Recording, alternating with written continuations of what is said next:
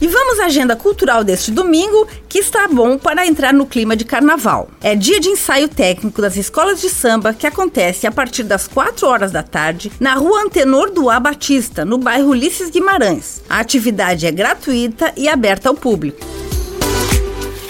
E para quem curte música ao vivo, tem o grupo Forrosteiros no Miller Beer, a partir das 7 horas da noite, e samba, com Sandro Sestrem no Delovas Restaurante, também às 7 horas da noite. Com gravação e edição de Alexandre Silveira e apresentação comigo, Lindy Araventes, essa foi a sua agenda cultural. Um bom domingo a todos.